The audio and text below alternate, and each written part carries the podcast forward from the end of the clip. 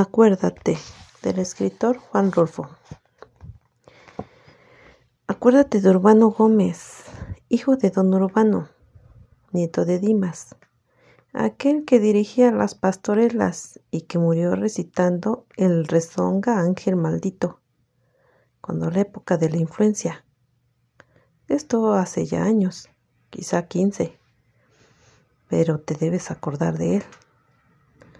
Acuérdate que le decíamos el abuelo, por aquello de que su otro hijo, Fidencio Gómez, tenía dos hijas muy juguetonas, una prieta y chaparrita, que por mal nombre le decían la remangada, y la otra que era rete alta y que tenía los ojos zarcos, y que hasta se decía que ni era suya, y que por más señas estaba enferma de lipo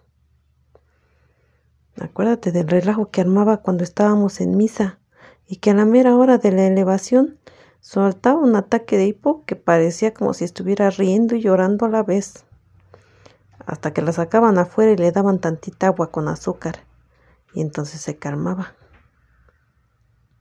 Esa acabó casándose con Lucio Chico, dueño de la mezcalera, que antes fue deliberado, río arriba, por donde está el molino de linaza de los Teodulos. Acuérdate que a su madre le decían la berenjena, porque siempre andaba metida en líos, y de cada lío salía con un muchacho, con un hijo. Se dice que tuvo su dinerito, pero se lo acabó en los entierros, pues todos los hijos se le morían de recién nacidos, y siempre les mandaba cantar alabanzas, llevándolos al panteón entre músicas y coros de monaguillos que cantaban osanas y glorias y la canción esa de Ay, te mando, Señor, otro angelito. De eso se quedó pobre, porque le resultaba caro cada funeral. Por eso de las canelas que les daba a los invitados del velorio, solo le vivieron dos, el Urbano y la Natalia, que ya nacieron pobres y a los que ella no vio crecer, porque se murió en el último parto que tuvo, ya de grande, pegada a los cincuenta años. La debes haber conocido, pues era realegadora y cada rato andaba en pleito con las marchantas en la plaza del mercado, porque le querían dar muy caro los jitomates. Pegaba de gritos y decía que le estaban robando. Después ya de pobre se le veía rondando entre la basura, juntando rabos de cebolla, ejotes ya zancochados, y alguno que otro cañuto de caña para que se les endulzara la boca a sus hijos. Tenía dos, como ya te digo, que fueron los únicos que se le lograron. Después no se supo ya de ella. Mm, pues ese Urbano Gómez era más o menos de nuestra edad. Apenas unos meses más grande.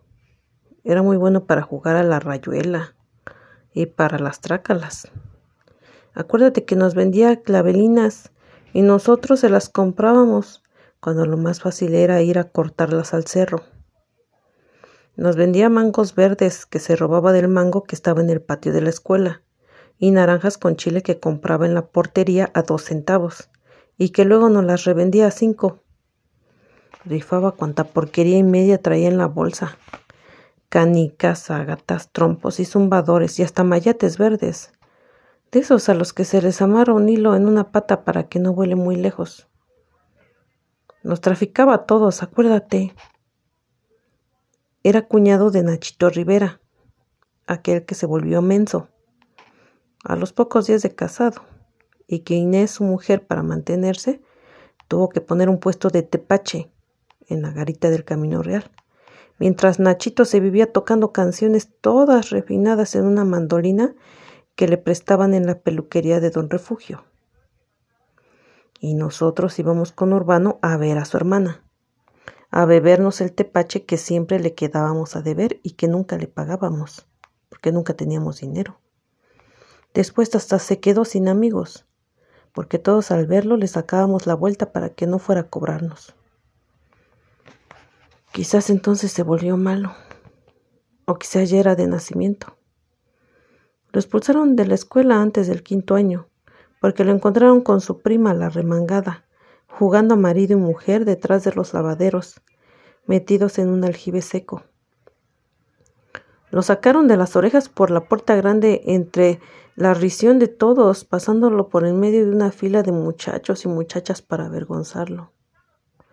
Y él pasó por allí, con la cara levantada, amenazándolos a todos con la mano y como diciendo, ya me las pagarán caro.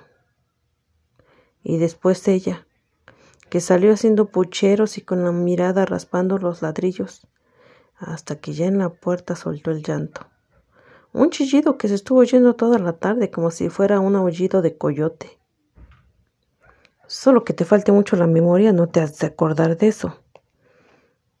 Dicen que su tío Fidencio, el del trapiche, le arrimó una paliza que por poco y lo deja parálisis, y que él de coraje se fue del pueblo.